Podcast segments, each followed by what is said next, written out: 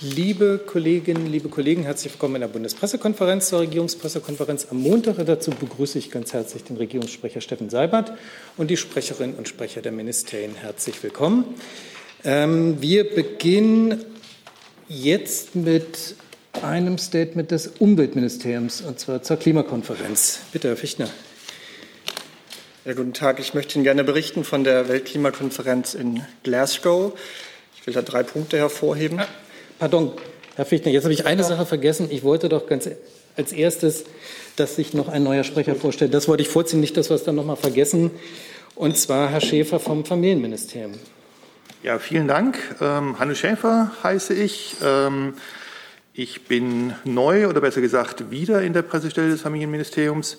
Diejenigen von Ihnen, die hier schon länger oder auch sehr lange äh, Dienst tun, ähm, erinnern sich oder mögen sich vielleicht erinnern, vor 2012 war ich für ein paar Jahre äh, auch hier und hatte die Ehre und das Vergnügen, mein Ministerium hier zu vertreten. Dankeschön. Dankeschön für die Vorstellung. Dann herzlich willkommen und auf gute Zusammenarbeit. Vielen Dank. Pardon, Herr Fichtner, jetzt Sie aber. Ja, wie gesagt, ich möchte Ihnen berichten von der Weltklimakonferenz in Glasgow. Ähm, drei Punkte will ich hervorheben. Ähm, erstens die Kohle. Zum ersten Mal in der Geschichte der Weltklimakonferenzen ging es nicht nur darum, dass Staaten sich Ziele setzen und wie sie dies tun, sondern es wurde auch eine zentrale Maßnahme beim Namen genannt, nämlich die globale Energiewende und der Kohleausstieg. Das war vor der Konferenz so nicht zu erwarten gewesen. Das ist auch ein Erfolg des Bündnisses zwischen Europa und den Inselstaaten gemeinsam mit den Vereinigten Staaten. Ähm, wir hätten uns natürlich auch zusammen mit Inselstaaten und vielen anderen noch klarere Aussagen zum Kohleausstieg gewünscht. Aber wir verstehen auch, dass ein Land wie Indien in Glasgow über eine Schwelle gegangen ist, die dieses Land noch nie zuvor überschritten hat. Zweitens, das 1,5 Grad Ziel wurde am Leben gehalten. Alle Staaten haben anerkannt, dass es drastische weitere Maßnahmen braucht in dieser entscheidenden Dekade. Wir steuern derzeit auf 2,4 Grad Erderhitzung zu. Wissenschaftler sprechen davon, dass man 1,8 Grad erreichen könnte, wenn alle langfristigen Ziele mit den nötigen kurzfristigen Zielen und Politiken unterlegt würden. Betonung auf würden. Das ist besser als in einer Welt ohne Klimakonferenzen zu erwarten wäre, aber es ist immer noch bei weitem nicht gut genug. Die EU hat darum ihr Klimaziel bereits vor einem Jahr deutlich angehoben. Viele weitere sind nachgezogen. Vor Glasgow war die große Frage, wie sich China mit rund 30 Prozent Anteil an den Treibhausgasemissionen verhalten würde. Wir haben Glasgow nun verlassen mit der begründeten Hoffnung, dass China im nächsten Jahr ein erhöhtes Klimaschutzengagement zusagen wird. Drittens, das sogenannte Regelbuch konnte erfolgreich abgeschlossen werden. Dabei geht es um die Detailregelungen zur Umsetzung des Pariser Abkommens. Das war unsere Minimalanforderung an den Gipfel. Regeln sind wichtig, weil es beim Klimaschutz darum geht, das Vertrauen zu stärken, dass alle gemeinsam vorangehen. Es ist hierbei gelungen, die Transparenz zu stärken und Schlupflöcher auszuschließen sowie neue Finanzierungswege für Entwicklungsländer zu erschließen. All das sind Gründe, warum wir für einen konstruktiven, differenzierten Blick auf diese Weltklimakonferenz werben. Natürlich hätten wir uns auch mehr gewünscht, aber hier geht es darum, eine weltweite Lösung zu finden für ein weltweites Problem. Und das gelingt auf Weltklimakonferenzen im weltweiten Konsens. Und da gibt es nach dieser Konferenz in Glasgow mehr gute Gründe zur Hoffnung als vorher. Vielen Dank. Dankeschön. Danke. Wenn ich dann auch für die Bundeskanzlerin dazu vielleicht noch einiges anfügen dürfte, Gerne. vollkommen unterstreichend, was der Kollege aus dem BMU gerade gesagt hat. Ich glaube, das Wichtige ist, die Abschlusserklärung der Weltklimakonferenz von Glasgow gibt eine deutliche Richtung vor. Sie leitet nämlich das weltweite Ende fossiler, fossiler Energieversorgung ein. Und das ist eine riesige weltweite Herausforderung. Es ist Grund zum Optimismus, dass es eben erstmals in der Geschichte der Weltklimagipfel einen Konsens dafür unter den etwa 200 Staaten gab. Und der war nur möglich, weil der Kooperationswille der teilnehmenden Staaten eben insgesamt überaus stark war. Und das wird international ein Signal, als Signal in Politik, in Wirtschaft wegweisend sein. Der globale Kohleausstieg ist vorgezeichnet und dieser Weg ist unumkehrbar. Die Konferenz hat einige sehr ermutigende Ergebnisse gebracht Der Kollege hat gerade das Regelbuch, eine Forderung seit Jahren, ähm, angesprochen. Ich will noch vielleicht weitere nennen. Das Bekenntnis aller Staaten zum 1,5 Grad Ziel, die verbesserte Klimafinanzierung, auch für die Anpassung an den Klimawandel, die Allianz für klimafreundlichen Flugverkehr, die Energiewende-Partnerschaft für Südafrika, an der Deutschland äh, beteiligt ist, die Methanvereinbarung oder auch die Vereinbarung, äh, die Verpflichtung zum verstärkten Schutz äh, der Wälder, zum verstärkten Kampf gegen die Vernichtung der Wälder. Es gab außerdem, und das ist wichtig, eine Vereinbarung der USA und China zu stärkerem Klimaschutz. Klar ist, das Entscheidende wird die Umsetzung sein. Alles wird sich daran entscheiden, ob nun die Zusagen auch wirksam umgesetzt werden. Wir müssen den Klimaschutz national und weltweit noch entschlossener voranbringen, denn jeder IPCC-Bericht und viele, viele Studien und Erkenntnisse der Wissenschaft in ganzer Welt zeigt uns, wie riesig die objektiven Herausforderungen sind. Hey Leute, politischer Journalismus muss nicht kommerziell oder öffentlich-rechtlich sein. Podcasts müssen nicht durch grässliche Werbung finanziert sein. Jung Naiv ist der beste Beweis dafür. Damit das so bleibt, unterstützt uns einfach finanziell. Danke vorab und jetzt geht's weiter. Danke, Herr Seibert. Dann bleiben wir bei diesem Thema. Gibt es Fragen dazu? Danach sieht doch Herr Rinke. Eine Frage an Herrn Fichtner, äh, und zwar äh, zu der jährlichen Überprüfung, die ja jetzt auch eingeführt wurde. Können Sie uns noch mal erläutern, was da der besondere Sinn ist? Also in Deutschland gibt es ja auch so jährliche Überprüfungen, aber wenn man das im weltweiten Maßstab macht, mit jeweils einem riesigen Aufwand äh, an Konferenzen, die ja dafür wahrscheinlich auch wieder nötig sein werden, oder erklären Sie mir, wie das funktioniert? Äh, also was genau ist äh, der große Fortschritt bei einer jährlichen Überprüfung? kann ich gerne tun.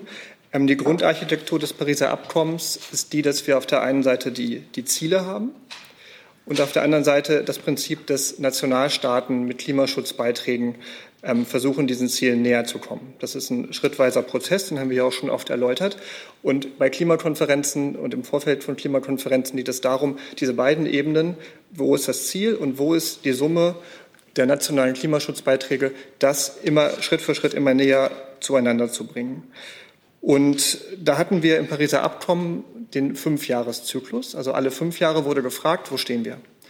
Ähm, in der Hoffnung, dass danach höhere Klimaziele der einzelnen Staaten folgen. Wir haben jetzt hier eine deutliche Weiterentwicklung im Glasgow Climate Pact. Wenn Sie das im Original nachlesen wollen, dann ist es ähm, Passus Nummer 29. Da ähm, gibt es zum einen die Aufforderung an Staaten, ihre Klimaziele für die 20er Jahre noch einmal anzusehen und zu stärken, so wie es nötig ist, um die Pariser Temperaturziele zu erreichen. Ähm, das betrifft natürlich vor allem die Staaten wie China, die bisher eben noch nicht dieses Niveau haben, was andere wie Europa und die USA bereits erreicht haben. Ähm, was das Jährliche angeht, also das ist etwas, da gibt es eine Frist Ende 2022 vor der nächsten Weltklimakonferenz in Ägypten. Dann finden Sie in ähm, Absatz 30 und 31 die ähm, Feststellung, dass in Zukunft jährlich ähm, eine Bestandsaufnahme gemacht wird vom UN-Klimasekretariat. Wo stehen wir mit der Summe der nationalen Klimaschutzzusagen insgesamt? Das ist die Zahl 2,7 Grad, die Sie vor der Konferenz in Glasgow gehört haben. Das wird jetzt jährlich neu erhoben vom UN-Klimasekretariat. Das ist deshalb wichtig, weil das dann Zahlen sind, die von allen Staaten weltweit auch akzeptiert werden. Ähm, und es soll jährlich auf Ministerinnen- und Ministerebene dann bewertet werden, wie man vor 2030 ähm, diesem Ziel näher kommt. Weitere Fragen dazu? Herr Jessen? Ja, ähm, Herr Fichtner, das, Sie versuchen es jetzt als Erfolg zu verkaufen. Ähm, andere, die Kritiker sagen, Sie würden es schönreden, weil Deutschland wegen der Transitionssituation zwischen den Regierungen eigentlich eine ganze Reihe von Abkommen nicht unterzeichnen könne, unter anderem verbindlichen Ausstieg aus Verbrennermotoren. Ähm, vor diesem Hintergrund, wieso ist es denn dann doch noch ein Erfolg, wenn Deutschland praktisch gelähmt auf dem Gipfel war. Ja, danke. Das gibt mir die Gelegenheit, äh, darauf auch noch mal einzugehen. Also schönreden möchte ich hier gar nichts. Die Situation ist dramatisch, aber ich werbe dafür, dass es, wir Respekt haben vor diesem internationalen Prozess, denn es gibt keinen besseren auf der Welt. Ähm, jetzt haben Sie das Thema dieser Erklärung angesprochen. Das ist keine Erklärung, die im UN-Prozess selbst getroffen wurde, sondern das ist Teil des Rahmenprogramms in Glasgow gewesen. Da gab es 14 Vorreitererklärungen der britischen COP-Präsidentschaft. 13 von diesen 14 hat Deutschland unterzeichnet. Eine hat Deutschland nicht unterzeichnet. Das war die zum Aus für ähm, Verbrennungsmotoren, beziehungsweise das war die ähm, Zero Emissions Vehicle Alliance. Die hatte zum Ziel, dass bis zum Jahr 2040 Staaten aus ähm, der Neuzulassung von Verbrennungsmotoren aussteigen. Wie Sie wissen, hat Deutschland das Ziel, schon 2035 aus ähm, der Zulassung von Verbrennungsmotoren auszusteigen wie man aus dem Sondierungspapier der Ampelparteien kennt, vielleicht auch schon früher. Jedenfalls ist es im Kern dieser Erklärung überhaupt kein, kein Dissens zu der deutschen Position. Der einzige Grund, warum wir nicht zustimmen konnten, war ähm, die Berücksichtigung von E-Fuels. Da gab es noch einen Dissens mit dem Verkehrsministerium, deshalb hat Deutschland nicht unterschrieben. Aber ich kann ausschließen, dass das irgendwelche negativen Konsequenzen für die Konferenz in Glasgow gehabt hat, jenseits von schlechter Presse. Ich möchte auch Ihre Grundannahme, die in Ihrer Frage drin ist, ähm, Ihrer Grundannahme widersprechen. Die EU hat in Glasgow als Ganzes über die Umsetzung des Pariser Klimaabkommens verhandelt und nicht Deutschland als Einzelstaat. Die geschäftsführende Bundesregierung war in allen Bereichen handlungsfähig. Sie hatte auch einen ganz konkreten Handlungsauftrag, wenn es um die Vertretung deutscher oder die Einbringung deutscher Interessen in die europäische Position ging. Also diese Grundannahme aufgrund der Tatsache, dass wir eine Bundestagswahl hinter uns haben, eine geschäftsführende Regierung und demnächst äh, höchstwahrscheinlich eine neue Bundesregierung, hat Deutschland in keiner Weise äh, jetzt bei dieser, bei dieser COP26 in Glasgow handlungsunfähig gemacht. Wir waren als Teil der EU in all diesen Verhandlungen, in all diesen Beratungen vertreten und auch mit unseren Positionen vertreten. Ja, ich bezog mich unter anderem darauf, dass Umweltstaatssekretär Flassbart ja erklärt hat, er hätte gerne mehr Abstimmungen, äh, mehr Erklärungen unterzeichnet. Das ging aber bei einigen nicht. Ähm, die Frage ist äh, nochmal an Herrn Fichtner. Äh, wie bewerten Sie, dass China und Indien sich letztlich gegen verbindlichere Regeln zum Kohleausstieg erfolgreich durchgesetzt haben? Jetzt heißt es, es sei der Einstieg in den Ausstieg, aber das reicht ja nicht aus, um global das 1,5 Grad Ziel zu erreichen. Ähm, zum Punkt von eben nochmal. Also es handelte sich um eine Erklärung von 14, nicht um mehrere. Ähm, zum Thema Handlungsfähigkeit gerne auch noch ergänzend zu Herrn Seibert. Also die deutsche Delegation war handlungsfähig wie immer bei Klimakonferenzen.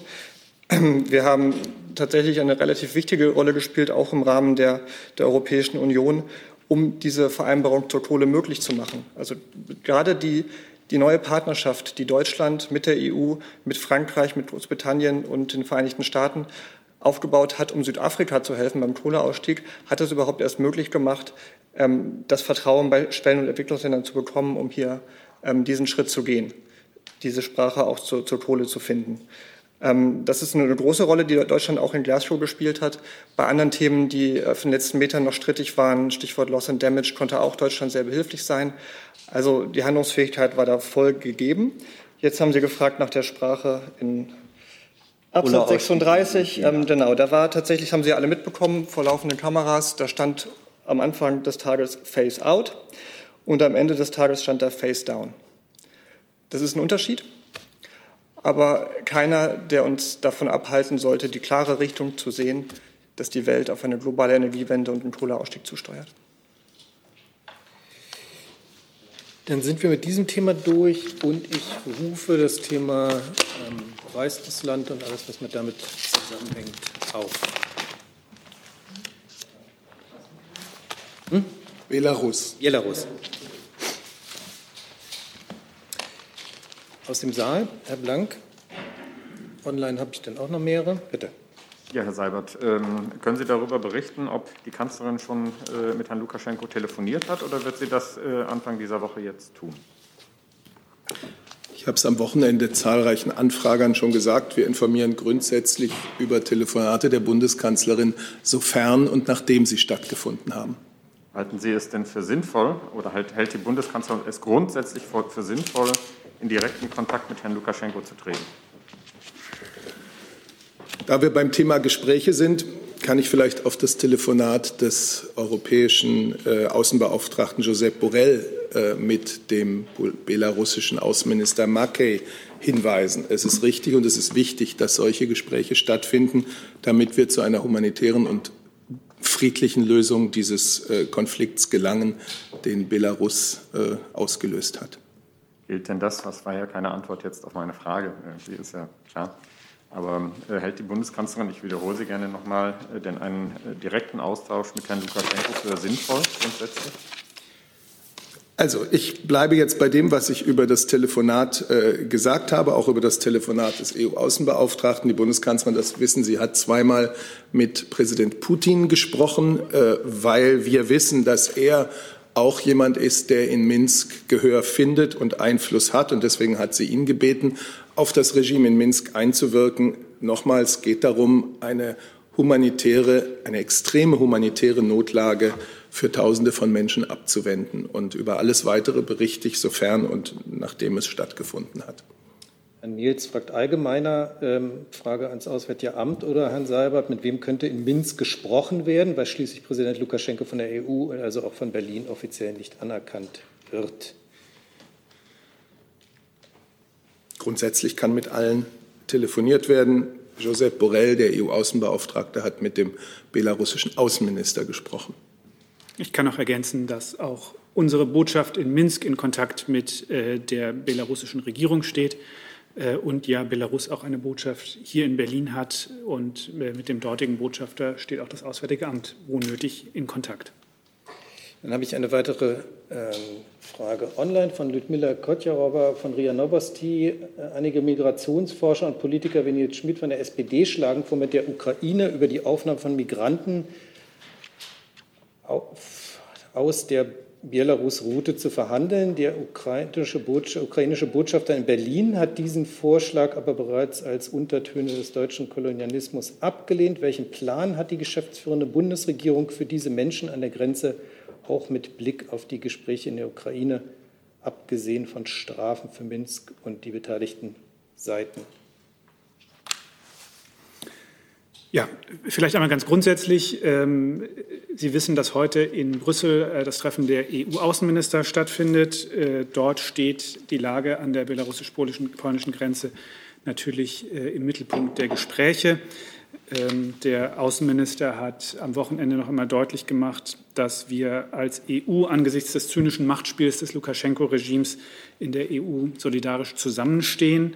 Äh, das gilt äh, sowohl für unsere Solidarität äh, mit Polen in dieser schwierigen Situation. Das gilt aber auch für die Maßnahmen, die wir gemeinsam als EU ergreifen, um den Schleuseraktivitäten des Lukaschenko-Regimes das Handwerk zu legen. Ähm, da geht es zum einen um die Ankündigung und die ja, heutigen, ähm, heute anstehenden Entscheidungen zu Sanktionen, sowohl gegen Verantwortliche des Lukaschenko-Regimes als auch gegen Unternehmen, Luftfahrtgesellschaften, Reiseunternehmen etc., die sich daran beteiligen. Ähm, Sie sehen an ersten Entscheidungen auch von Unternehmen und von Staaten in der Region, dass diese Anstrengungen Wirkung zeigen. Ähm, zum, da gibt es die Ankündigung von äh, verschiedenen Airlines, äh, keine äh, Staatsangehörigen bestimmter Staaten mehr nach Minsk zu transportieren. Ähm, auch aus den Vereinigten Arabischen Emiraten äh, gibt es dazu heute entsprechende Meldungen, wir, denen wir im Moment nachgehen, die wir versuchen zu verifizieren. Und wir stehen, stehen dazu auch in engem Austausch mit Polen und Litauen, um sie in dieser schwierigen Situation solidarisch zu unterstützen. Daneben ist natürlich wichtig, dass den Menschen, die dort vor Ort in einer wirklich äh, entsetzlichen Situation sind, geholfen wird. Da geht es zum einen um humanitäre Hilfe. Dazu stehen wir in Kontakt beispielsweise mit UNHCR und IOM. Es hat ja am, äh, in der vergangenen Woche auch einen ersten Einsatz dieser Organisation äh, im Grenzgebiet gegeben. Wir hatten uns in der Vergangenheit auch gegenüber Belarus dafür eingesetzt, ähm, das zuzulassen. Ähm, und wir setzen uns auch weiterhin für den Zugang von Hilfsorganisationen ein. Das war ja auch eines der Themen des von Herrn Seibert erwähnten Gesprächs von Herrn Borrell mit dem belarussischen Außenminister.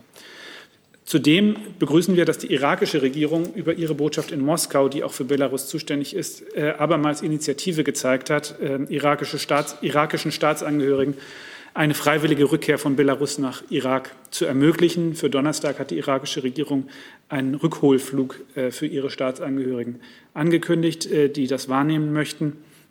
Bereits im August hat die irakische Regierung mehrfach freiwillige ähm, äh, Passagiere mit Flügen nach Irak zurückgeholt. Ähm, das ist aus unserer Sicht auch ein, ein weiterhin wichtiges Instrument, damit Menschen, die dort mit falschen Versprechungen äh, hingelockt wurden, zumindest eine sichere und, äh, und einfache Rückkehr in ihre Heimat ermöglicht wird. Sie wissen, dass ein großer Teil der, der Menschen, die dort sind, aus der Region Kurdistan-Irak stammen. Staatsminister An hat gestern mit dem Ministerpräsidenten der dortigen Regionalregierung, Masrour Barzani, gesprochen und äh, sich dort auch zu Möglichkeiten des gemeinsamen Vorgehens gegen Disinformation und gegen Schlepper ausgetauscht und die bisherigen Schritte äh, Iraks und der Regionalregierung Kurdistan-Irak gewürdigt. Dazu passt dann noch, ich komme gleich wieder zur Frage an den Saal, aber dazu passt dann noch die Frage von ähm, Wladimir Esipov von der Deutschen Welle, ähm, auch ans Auswärtige Amt. Mit welchen Argumenten konnte die Bundesregierung und die EU innerhalb so kurzer Zeit einige Airlines davon zu überzeugen, keine Iraker, Afghanen, Syrer nach Minsk zu befördern. Am 11.11. .11. hatte Außenminister Maas im Bundestag erklärt, man spreche mit den Fluggesellschaften, wer und wo und mit welchen Airlines hat er gesprochen.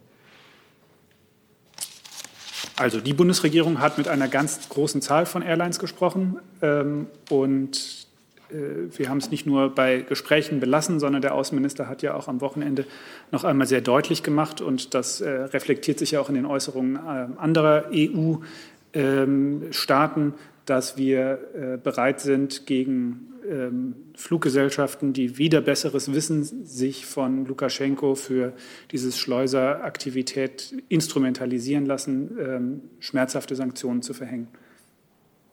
Und dann kam jetzt noch relativ schnell eine Nachfrage zu der Frage davor, zu den Migranten. Herr Burger hat leider die Sanktionspläne kommentiert, aber meine Frage betrifft den Umgang mit Migranten selbst. Hat die Bundesregierung vor, mit der Ukraine über deren Aufnahme zu sprechen, beziehungsweise sie selbst teilweise aufzunehmen? Ich glaube, ich habe einiges auch über den Umgang mit den betroffenen Personen vor Ort gesagt. Das gilt zum einen für das Thema humanitäre Hilfe, die dort ermöglicht äh, werden muss. Und dazu sind wir, wie gesagt, in Kontakt auch mit Hilfsorganisationen, die solche Hilfe anbieten können und auch mit den belarussischen Stellen, die das zulassen müssen.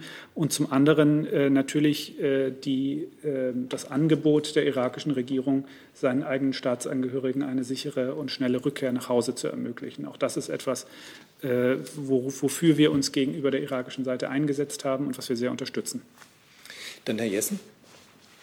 Ja, eine Frage an Herrn Burger. Wem gegenüber setzt sich die Bundesregierung denn ein für eine humanitäre Behandlung der Flüchtlinge, die sich ja praktisch im Niemandsland zwischen Polen und äh, Belarus befinden? Wer sind da Ihre Ansprech- oder Verhandlungspartner? Das sind natürlich diejenigen, die vor Ort äh, die Kontrolle ausüben und die diese humanitäre äh, Hilfe zulassen müssen. Das ist natürlich zum einen äh, die belarussische Seite, weil ein erheblicher Teil der Personen, die sich da in einer Notlage befinden, ja dort sind. Der Außenminister hat ähm, in der vergangenen Woche in einem Interview auch gesagt, dass wir dazu natürlich auch im Gespräch mit der polnischen Seite sind, ähm, wobei trotzdem immer festgehalten werden muss, dass es nicht die polnische Seite ist, die diese Situation herbeigeführt hat, sondern dass es eine bewusst herbeigeführte Krise ist von Seiten des Lukaschenko-Regimes. Nachfrage. Äh, der sächsische Ministerpräsident Herr Kritschmer hat am Wochenende erklärt, man müsse die Bilder von der Grenze aushalten und Sachsen werde auf gar keinen Fall Flüchtlinge aus der Situation aufnehmen. Wie verträgt sich das mit dem Anspruch einer humanitären Flüchtlingspolitik? Wie gesagt, ich glaube, es geht hier nicht um Bilder, es geht um Menschen, die da vor Ort in einer äh, wirklich entsetzlichen Situation ist, sind und denen muss geholfen werden. Dafür setzen wir uns ein. Das war keine Antwort auf die Frage, wie sich die Aussage von Herrn Kretschmer, die ja eine Aufnahmeverweigerung für Flüchtlinge, für Menschen darstellt, wie sich das mit einer humanitären Flüchtlingspolitik vereinbaren lässt. Ich werde äh, Aussagen des Ministerpräsidenten hier nicht weiter kommentieren. Herr Blank. Ähm, Herr Seibert, ich möchte auch noch mal nachfragen an die schriftlich äh, gestellte, äh, nachhaken an die schriftlich gestellte Frage, die eben kam, und zwar ähm, für den Fall, dass in Belarus der ähm, Strom von, von Menschen gestoppt wird an die äh, Grenze nach Polen. geht es ja um die Menschen, die dort jetzt sind, quasi im Niemandsland. Ähm, würde die Kanzlerin es denn für möglich halten, dass für dieses begrenzte Kontingent sozusagen eine Lösung gefunden wird, die eventuell nach Deutschland und dann weiter in die EU verteilt wird? Darum geht es ja ganz konkret. Wir haben hier darüber in der vergangenen Woche auch gesprochen. Auch ähm, Herr Burger hat ja gerade noch einmal gesagt, das, was passieren sollte, und darüber hat auch Frau von der Leyen namens der Europäischen ähm, Union ähm, in New York mit den Vereinten Nationen und deren Sonderorganisationen gesprochen, ist, dass die Migranten mit Unterstützung ihrer jeweils nationalen Behörden sicher in ihr Herkunftsland zurückgebracht werden können. Und das begrüßen wir, wenn das jetzt in einzelnen Fällen ähm, oder eben im großen Stil in Bewegung käme. Sie schließen aber nicht aus, die Zusatzfrage, Sie schließen aber nicht aus, dass es für einen Teil, wenn deren nationalen Behörden, Behörden die nicht, diese Menschen nicht zurücknehmen wollen, sozusagen eine europäische Lösung gibt? Fragezeichen. Wir arbeiten daran, dass es die Lösung gibt, die ich Ihnen gerade beschrieben habe. Äh, das ist neben der jetzt anstehenden sofortigen humanitären Hilfe für die, die im Grenzgebiet sind, äh, der, wichtige, der, der richtige Weg. Herr Tofik Nier. Herr Burger bzw. Herr Seibert, nun finden gerade in diesem Zusammenhang russisch-belarussische äh, Militärmanöver im Grenzgebiet statt. Der Generalstabschef der britischen Armee, General Nick Carter, hat vor einem Krieg mit Russland äh, gewarnt. Ihre, Ihre Reaktion noch. Entschuldigung, ich habe den, den, den, letzten Satz nicht verstanden. Der Generalstabschef der britischen Armee, General der britischen Carter, Armee? Britischen, britischen Armee, glaube ich. Hat ja. vor einem Krieg mit Russland gewarnt in diesem Zusammenhang. Darf ich noch eine Frage dazu fügen von Herrn Nehls? Er fragt, was ist die tiefere Grund für die militärischen Übungen Litauens, Lettlands und Polen an der belarussischen Grenze? Stellen anrückende Flüchtlinge eine Kriegsgefahr dar oder gefährden sie die Sicherheit ganzer Staaten? Was sagt die OSZE dazu mit Belarus und Russland als Mitglieder? Vielleicht kann man das zusammen beantworten. Also Belarus führt eine hybride Kampagne gegen die Einheit Europas und missbraucht das Leid der Flüchtlinge in einer menschenverachtenden Weise für politische Zwecke. Deutschland steht hier solidarisch an der Seite seiner Partner und Verbündeten. Für uns ist klar, dass niemand ein Interesse an einer Eskalation der Lage haben kann. Wir haben auf europäischer Ebene einen umfassenden Instrumentenkasten, um auf die aktuelle Situation zu reagieren. Äh, dieser ist auch noch nicht ausgeschöpft, aber ganz sicher ist, dass es für diese derzeitige Lage keine militärische Lösung geben kann nochmals nachgefragt. Teilen Sie die Sorge des britischen Generals, dass es zu einem möglichen Krieg mit Russland kommen könnte? Ich habe dem, was ich gerade gesagt habe, nichts hinzuzufügen. Herr Jessen nochmal. Ja, an Herrn Burger nochmal. Sie haben erwähnt die Rückführungsflüge in den Irak. Äh, in dem Zusammenhang hat Herr Lukaschenko erklärt oder erklären lassen, er selber bemühe sich ebenfalls um solche Rückführungen der Flüchtlinge aus dem Grenzgebiet in ihre Heimatländer. Haben Sie irgendwelche Anzeichen dafür, dass das realiter so ist oder ist das nur eine Worthülse? Das kann ich von dieser Stelle nicht kommentieren. Ich habe dazu keine belastbaren Erkenntnisse in die eine oder in die andere Richtung zu diesem Zeitpunkt. Für uns ist entscheidend, dass die irakische Regierung ähm, sich nicht nur bereit erklärt hat, sondern äh, aktive Anstrengungen unternimmt, um äh, ihren Staatsangehörigen ähm, aus dieser äh, schwierigen Situation zu helfen. Und wenn äh, die belarussische Seite das nicht behindert, dann ist das gut. Der Unterschied ist ja zwischen nicht behindern, was Sie als gut bezeichnen, äh, und aktiv sozusagen an der Rückführung äh, zu arbeiten. Ist das nicht die Möglichkeit, in, im Rahmen Ihrer Kontakte auch mit der belarussischen Regierung äh, zu eruieren, inwiefern tatsächlich das, was Lukaschenko behauptet, stattfindet, nämlich eine aktive Unterstützung bei Rückführungspolitik? Also ich glaube, die Glaubwürdigkeit dieser Aussagen werden wir alle gemeinsam in den nächsten Tagen beurteilen können. Die Bilder, die heute Morgen von der belarussisch-polnischen Grenze äh, uns erreichen, sprechen eher eine andere Sprache. Weitere Fragen zu diesem Komplex? Das ist nicht der Fall. Dann rufe ich das Thema Corona auf. Herr Clement als erstes. Herr Seibert, die Ampelpartner diskutieren gerade eine Regelung zu 3G im Nah- und Fernverkehr. Das ist ja ein Vorschlag, den auch die Kanzlerin vergangenen Sommer schon einmal gemacht hatte. Damals war eine Prüfung eingeleitet worden. Es gab Stellungnahmen von Einzelministerien. Gab es denn auch ein abschließendes Ergebnis dieser Prüfung? ob so eine Regel praktikabel wäre und wenn ja, zu welchem Ergebnis sind Sie denn da gekommen?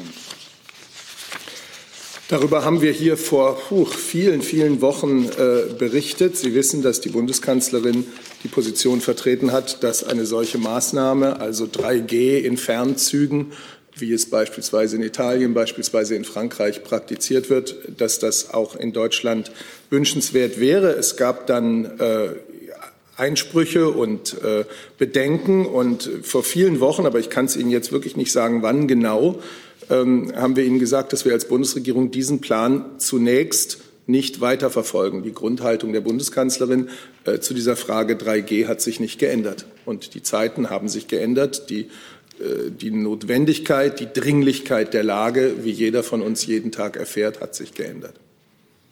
Ja, vielleicht noch die Nachfrage dazu, beispielsweise ans Innenministerium. Von Ihrer Seite kam ja wie von Justiz und Verkehr auch Kritik das sei nicht durchführbar und nicht praktikabel unter den Bedingungen des Reiseverkehrs. Hat sich denn an dieser Einschätzung auch angesichts der Lage, wie sie Herr Seibert gerade beschrieben hat, etwas geändert? Also die Details einer solchen Regelung ähm, stehen ja noch überhaupt gar nicht fest. Und ähm, ich bitte um Zustimmung, dass es sinnvoll ist, erst äh, zumindest die groben Abrisse dieser Regelung abzuwarten, bevor wir uns seriöserweise darüber unterhalten können, ob und wie eine äh, solche Regelung, die wir ja noch nicht einmal kennen, ähm, überhaupt umsetzbar ist. Ich habe noch mal gefunden, was ich ausgangs des Sommers dazu gesagt habe. Ähm, ich habe damals gesagt, falls sich im Herbst, Winter eine deutliche Verschlechterung der Pandemielage ergäbe, wäre es natürlich die Verantwortung der Bundesregierung, wieder über mögliche wirksame Maßnahmen nachzudenken. Und diese Phase ist ja jetzt erreicht. Wir, wir haben jedenfalls eine deutliche Verschlechterung der Pandemielage, ja. Dazu Herr Blank und danach Herr Rinke. Ja, pardon, jetzt. Ja, das passt direkt dazu, ähm, weil damals ging es ja vor allem, Herr Seibert, um die äh, Frage des Fernverkehrs. Was jetzt die Ampelfraktionen beschlossen haben, betrifft ja auch den Nah Nahverkehr. Und deswegen würde ich Sie und bitte auch das Verkehrsministerium fragen, wie denn das kontrolliert werden soll. Und äh, nein, äh, Herr Wede, das muss man nicht abwarten, finde ich, weil eine Stellungnahme dazu, dass jetzt 3G möglich sein soll, auch im Nah- und Fernverkehr, kann man schon heute geben. Da ist ja nicht, äh, das ist ja kein Hexenwerk. Das müsste ja kontrolliert werden. Also vielleicht auch das Verkehrsministerium und Herr Seibert, die Frage der Umsetzbarkeit im Nahverkehr von 3G. Also, ich kann jetzt nur sagen, die sich abzeichnende Ampelkoalition hat ja Vorschläge gemacht. Äh, was der Instrumentenkasten im Einzelnen alles äh, enthalten sollte. Die sind jetzt Gegenstand von Beratungen, sowohl im Parlament als auch zwischen Bundestag und Ländern. Und da kann ich jetzt nicht, ähm, da kann ich jetzt nicht äh, einen Kommentar dazu geben. Ich kann nur zu dem, was ich gefragt wurde, sagen, dass die Haltung der Bundeskanzlerin zu 3G, wie wir sie hier im Sommer und Spätsommer häufig besprochen haben, zu 3G in den in den Fernzügen sich nicht geändert hat und die Dringlichkeit heute wieder eine andere ist als im Spätsommer. Ja, da kann ich vielleicht noch ergänzen, dass sich Bundesminister Scheuer äh, heute Vormittag bereits äh, dazu geäußert hat. Und zwar hat er vorgeschlagen, in Bezug auf den, auf, den, auf, den, auf den Vorschlag der Ampelkoalition jetzt eine enge Abstimmung mit allen Beteiligten im ÖPNV- und Bahnsystem einzuleiten, weil wir eben in unserer Prüfung, die wir Ende August äh, abgeschlossen haben, äh, das Ergebnis hatten wir Ihnen hier auch vorgestellt, eben festgestellt haben, dass wir zum einen eben ähm, dass die Situation rechtlich nicht unproblematisch ist und dass wir eben vor praktischen Herausforderungen stehen. Und eine praktische Herausforderung ist eben die von Ihnen angesprochene äh, Kontrolle innerhalb der Züge. Das trifft auf den Fernverkehr zu, das trifft aber ganz genauso auch, vielleicht sogar noch in verstärktem Maße auf den ÖPNV zu. Und hier muss man eben mit allen Beteiligten äh, Lösungen finden. Darf ich die Nachfrage stellen ans äh, Verkehrsministerium? Wo sind denn die rechtlich nicht un unproblematischen Punkte? Können Sie die auch benennen? Die rechtlich unproblematischen Punkte waren in Bezug auf die damalige Lage so, wie das Innenministerium angesprochen hat, wird es ja oder wird derzeit ja über eine, eine Anpassung der, der, des Infektionsschutzgesetzes ähm, verhandelt und wie diese aussehen wird, das äh, wird man abwarten müssen. Ich meinte, ob das Persönlichkeitsrechte betrifft oder was auch immer. Also das war zum Beispiel ein Grund. Ne? Nur der Vollständigkeit halber, Herr Eckstein von der AD hatte danach auch gefragt. Herr Rinke. Ja, schließt direkt da an, nämlich äh, Umsetzbarkeit und Überprüfbarkeit. Äh, bei der Durchsetzung der Maskenpflicht, auch diese Diskussion hatten wir ja gehabt, ähm, war auch schon mal die Frage oder dann auch das Ergebnis, dass die Bundespolizei hilft, äh, zumindest in den Fernzügen. Deswegen Frage ans Innenministerium, ob das Innenministerium bereit wäre, auch jetzt äh, Bundespolizisten abzustellen, um nicht nur die Maskenpflicht oder Probleme damit äh, durchzusetzen, sondern auch ähm, den 3G-Nachweis. Also die Gespräche zu diesem ganzen Komplex äh, laufen zwischen den Akteuren, das ähm, haben Sie jetzt gerade gehört. Wir sind an diesen Gesprächen beteiligt, aber ich habe jetzt an dieser Stelle nichts, was ich Ihnen öffentlich ähm, zu dieser Frage mitteilen könnte. Aber wenn ich kurz nachhaken darf, eine Bereitschaft Ihrerseits würde die Gespräche ja verändern, weil dann das Problem der Kontrolle äh, leichter zu handeln wäre. Also, wie gesagt, wir sind an den Gesprächen beteiligt. Die Gespräche laufen. Ähm, die Bundespolizei hat äh, gesetzliche Aufgaben. Ähm, aber an, zu diesem jetzigen Zeitpunkt kann ich äh, zu einer Erweiterung möglicher Aufgaben nichts sagen, weil die Gespräche, wie gesagt, eben noch am Laufen sind. Nächste Frage, Herr Keller. Ich habe eine Frage an das Wirtschafts- und das Finanzministerium angesichts von 2G-Absagen äh, von Veranstaltungen gibt es die Forderung, die Überbrückungshilfen zu verlängern, die ja Ende des Jahres auslaufen. Wie weit sind denn die Verhandlungen?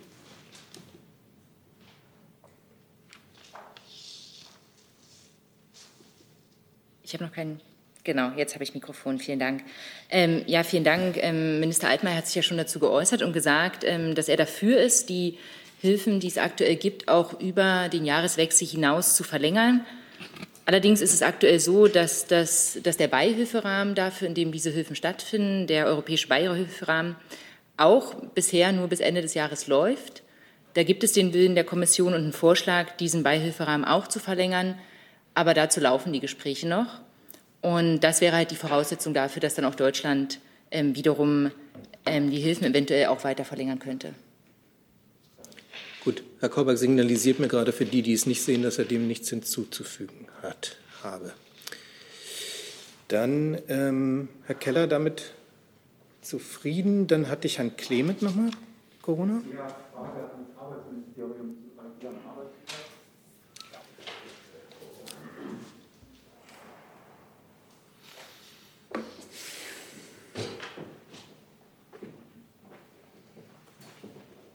Danke.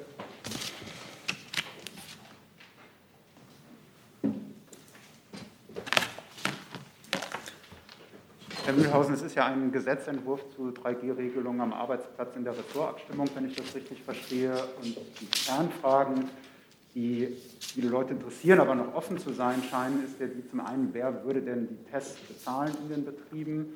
Und zum anderen, welche Sanktionsmöglichkeiten sind denn vorgesehen bei Arbeitnehmern, die sich weder zum Impfstatus äußern mögen, noch einen Test machen wollen? Gibt es da konkrete Pläne? Ja, vielen Dank, Herr Clement, für Ihre Frage und ich verstehe auch Ihr Interesse. Allerdings geht es mir ähnlich wie den Kollegen. Zu den Details der geplanten Regelungen kann ich heute hier keine Aussage treffen. Es ist vollkommen richtig, dass das BMAS den Fraktionen zu künftigen Regelungen einen Formulierungsvorschlag zur Verfügung gestellt hat. Aber auch hier laufen noch die Gespräche und die bleiben abzuwarten. Ich will in dem Zusammenhang aber auch den Bundesarbeitsminister anführen, der sich gestern dazu geäußert hat und deutlich gemacht hat, dass nun eben konsequent 3G durchgesetzt werden muss am Arbeitsplatz. Arbeitsplatz. Das heißt, dass künftig nur geimpfte, genesene und getestete Beschäftigte Zutritt zu Unternehmen haben sollen und ergänzend dazu, dass Homeoffice wieder dort in Kraft gesetzt wird, wo es möglich ist. Nachfrage dazu. Die Arbeitgeber haben ja bereits sich dafür ausgesprochen, dass es zu Lohnkürzungen kommen muss, wenn jemand sozusagen aus eigenem Verschulden nicht den Arbeitsplatz mehr antreten kann. Teilt das BMAS denn diese Einschätzung, dass das eine richtige und sinnvolle Sanktion ist? Ja, ich verstehe hier das Interesse auch an den Detailfragen. Allerdings auch hier laufen die Gespräche und die bleiben abzuwarten. Trotzdem nochmal, ohne Sanktionen ist ja ein Gesetzentwurf ein ziemlich stumpfes Schwert. Also es muss ja einen Katalog geben, der auch Möglichkeiten vorsieht im Fall einer, Verweigerung.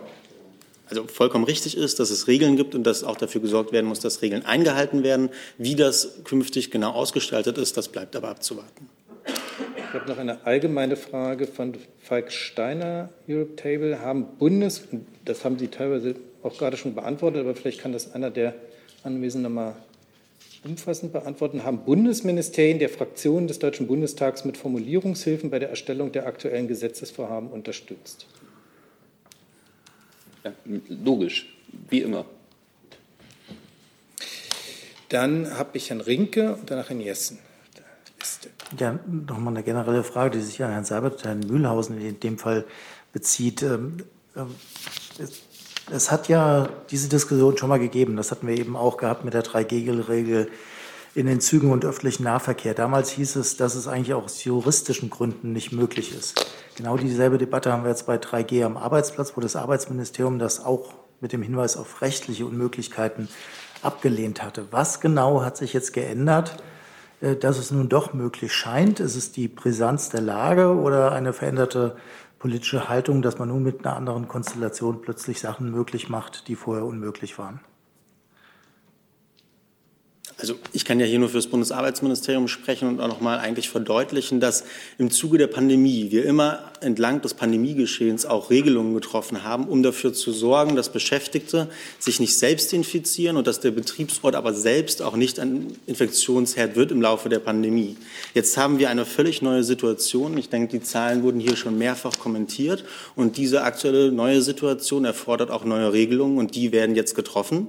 Zu Details kann ich aber hier heute noch nichts sagen.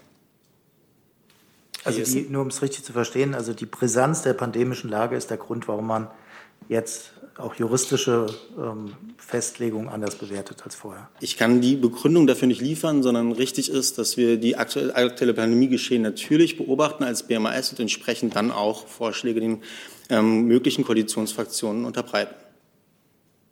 Herr Jessen. Herr Kautz, am Wochenende gab es den sogenannten Brandbrief von 35 Wissenschaftlerinnen und Wissenschaftlern, die auf dem Gebiet der Pandemieerforschung und Bekämpfung tätig sind. Darin wird unter anderem vorgeschlagen, einen professionellen Krisenstab äh, einzurichten, äh, der auch sich wesentlich zusammensetzt aus Wissenschaftlern, die in dem Bereich tätig sind und damit die öffentliche Kommunikation über Analyse und Maßnahmen zu verbessern. Äh, Finden Sie, halten Sie diesen Gedanken für richtig? Unterstützen Sie ihn? Herr Jessen, über diese Frage haben wir an dieser Stelle schon mehrfach gesprochen. Sie wissen, dass der ähm, Bundesgesundheitsminister ähm, im Verlauf der Pandemie äh, im ständigen Ausstand, äh, Austausch stand mit Experten unterschiedlicher Fachrichtungen wir haben keinen festen Pandemierat gehabt oder keinen festen äh, Expertenrat gehabt, um immer die unterschiedlichen Aspekte abbilden zu können der Pandemie und auf die unterschiedlichen Herausforderungen äh, reagieren zu können. Wir haben hier in der Bundespressekonferenz immer mit Experten gesessen und mit Experten die äh, Lage analysiert und bewertet. Ähm, ich möchte jetzt nicht äh, das kommentieren, was am Wochenende da äh, vorgeschlagen wurde. Das war jedenfalls unser Weg, den wir für sinnvoll erachtet haben. Zusatz? Nachfrage, ja, Zusatz. Ähm, genau der Weg, den die Bundesregierung äh, da bisher gegangen ist, der ist ja diesen, den Unterzeichnerinnen und Unterzeichnern bestens bekannt. Viele von denen haben hier mitgesessen, gehörten zu ihren Beratungsgesprächen. Gleichwohl schlagen die jetzt vor, ein solches Gremium einzurichten. Also offenbar haben die die Einschätzung, dass da doch Sinn drin liegen könnte. Dieser Sinn erschließt sich Ihnen aber nicht, beziehungsweise Sie würden das Projekt eines solchen Expertenkrisenstabes, eines professionellen Krisenstabes nicht unterstützen. Das verstehe ich richtig. Herr Jessen, wenn, dann wäre das sowieso eine Frage ähm, der künftigen Bundesregierung, äh, diesen Krisenstab, den Sie genannt haben, ähm, zu benennen. Es wird diese Woche, das kann ich Ihnen sagen, äh, noch mal ein größeres Treffen äh, per Videokonferenz mit Expertinnen und Experten und dem Bundesgesundheitsminister geben. Weitere Fragen zum Corona. Ich hatte Herrn Clement noch mal, erstmal Herrn Blank und auch dann Herr Blank noch mal. Ja, äh, Herr Seibert, ich würde grundsätzlich gerne noch mal wissen, auch nach diesen Nachbesserungsvorschlägen, die ja auch schriftlich vorliegen, hält die Bundeskanzlerin daran fest, ähm, die am 25. auslaufende epidemische Lage fortzuschreiben? Also ist sie weiterhin dafür, dass der Bundestag äh, sich dem Unionsantrag anschließt und die epidemische Lage auch über den 25. hinaus fortschreibt? Also die Haltung der Bundeskanzlerin zu der Grundfrage epidemische Lage von nationaler Tragweite verlängern oder nicht, ist hier oft genug dargestellt worden. Wichtig ist, wenn die nicht verlängert wird, sondern wenn die ausläuft, dass es dann einen äh, gut gefüllten Instrumentenkasten gibt, mit dem reagiert werden kann. Und wichtig ist, und deswegen ist die Ministerpräsidentenkonferenz mit der Bundeskanzlerin am Donnerstag so wichtig und drängt zeitlich so, dass wir eben auch ein gemeinsames und geschlossenes Handeln von Bund und Ländern hinbekommen. Eine gemeinsame Vorstellung davon, was ab einem bestimmten Hospitalisierungsschwellenwert zusätzlich zu unternommen werden muss. Das ist das, ich verweise auf den Podcast der Bundeskanzlerin am, ähm, am Wochenende, was jetzt vordringlich ist. Gemeinsames und geschlossenes Handeln von Bund und Ländern, einheitliche Maßstäbe, eine Einigung darauf, ab welchem Hospitalisierungsschwellenwert zusätzliche Maßnahmen ergriffen müssen, werden müssen, um die Ausbreitung des Virus zu stoppen. Insofern ist es am Donnerstag höchste Zeit für diese MPK. Als Zusatzfrage, nun ist die Abstimmung im Bundestag am Donnerstag ja eindeutig vor der Ministerpräsidentenkonferenz. Wird denn die Kanzlerin dem Antrag der Unionsfraktion auf Fortsetzung der epidemischen Lage zustimmen oder nicht? Ich kann hier nicht das äh, Stimmverhalten der Abgeordneten, die sie nicht mehr ist, Deswegen hat sich Ihre Frage eigentlich schon erledigt. In der vergangenen Legislatur hätte ich diese Antwort geben können. Jetzt ist mir aber auch erst nach einem halben Satz aufgefallen. Äh, jetzt stimmt sie nicht mehr mit. Ähm, Gott sei Dank. Dann, dann, hatte ich noch Herrn Clement. Nochmal. Pardon? Ja, nochmal eine Nachfrage an Sie bitte, Herr Mühlhausen. Und zwar ging es bei den bisherigen Bedenken ja auch um datenschutzrechtliche Bedenken, dass Impfdaten und andere Informationen, gesundheitliche Informationen besonderen datenschutzrechtlichem Schutz unterliegen.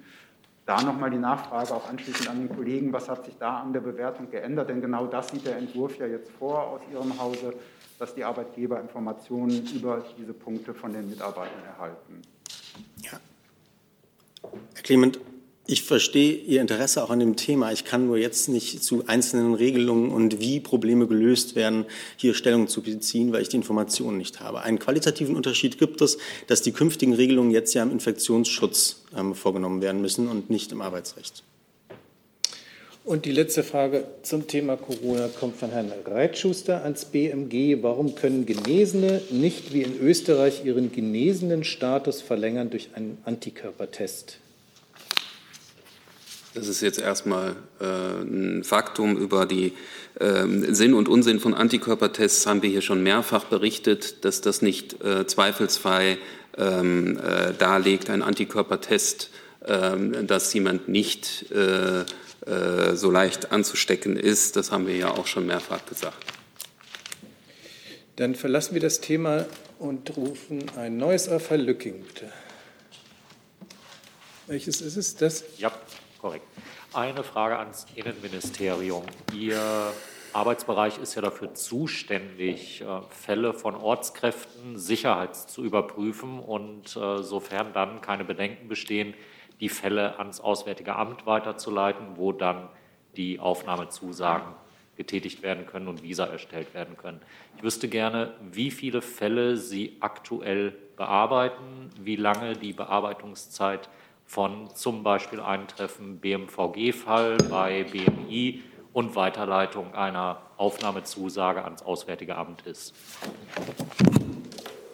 Die genaue Zahl müsste ich Ihnen ähm, nachreichen. Also Ihre Frage war darauf gerichtet, wie viele Ortskräfte aktuell äh, äh sicherheitsüberprüft werden. Ist das ähm genau? Wie viele Fälle von Sicherheitsüberprüfungen bearbeitet das Team im äh, Bundesinnenministerium aktuell? Äh, der Hintergrund, ich hatte das am Freitag schon äh, gefragt, da blieb das BMI aber außen vor. Ähm, es gibt äh, Menschen aus dem Bavar Media Center, die hier eine öffentliche Zusage erhalten haben, dass sie aufgenommen werden können. Die Zusage scheint sich aber weiterhin irgendwie zu verzögern und die sitzen vor Ort fest.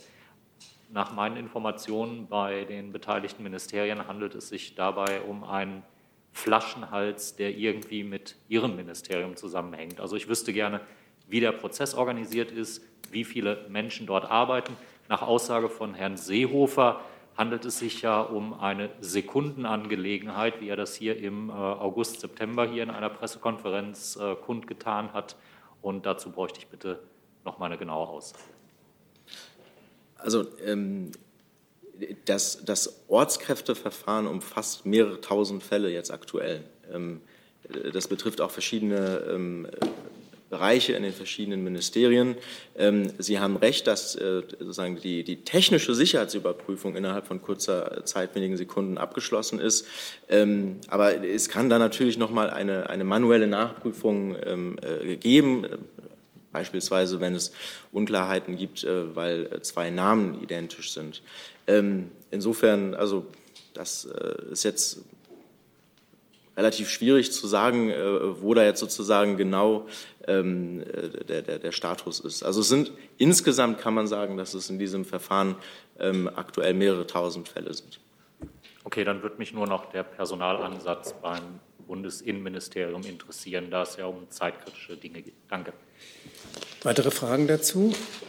Dann habe ich noch eine Frage online, und zwar von Erika Solomon von, von der Financial Times. Ähm, können Sie bestätigen, dass sich der König von Thailand wieder in Deutschland aufhält und in München in Quarantäne ist? Was kann getan werden seitens der Bundesregierung, dass er keine Regierungsgeschäfte von Deutschland aus wahrnimmt? Ähm, zum Aufenthalt des thailändischen Königs würde ich Sie bitten, äh, sich bei der thailändischen Seite zu erkundigen. Ähm, ich kann Ihnen sagen, dass es äh, bereits aus der Vergangenheit äh, eine entsprechende Zusage der thailändischen Regierung gibt, dass ähm, äh, Regierungsgeschäfte äh, in diesem Sinne von deutschem Boden aus nicht getätigt werden. Weitere Fragen dazu? Gibt es Fragen zu anderen Themen? Du sag mal, Kira, ganz unter uns, du bist die Jüngste hier? Ja. Warum arbeitest du hier eigentlich? Na, weil wir das beste Journalismusformat in Deutschland sind und weil hier keine Werbung läuft.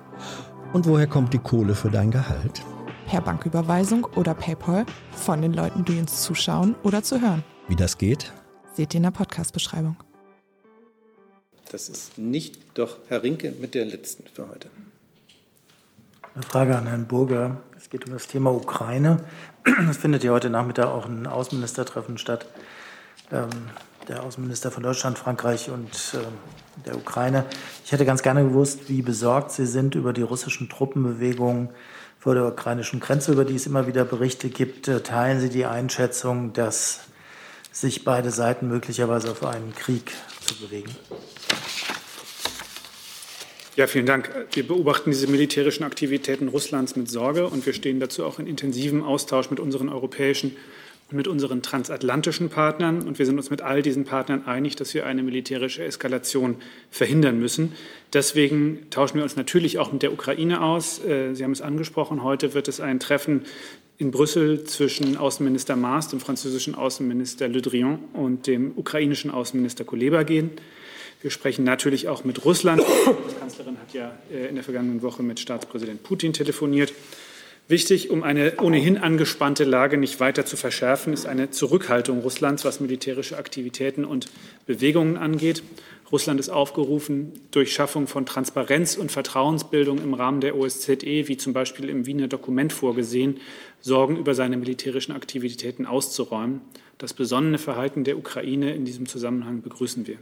Darüber hinaus fordern wir Russland auf, wie vereinbart an den Verhandlungstisch zurückzukehren und seinen Einfluss auf die Separatisten in einer Weise geltend zu machen, dass die Lage in der Ostukraine nicht noch weiter angeheizt wird.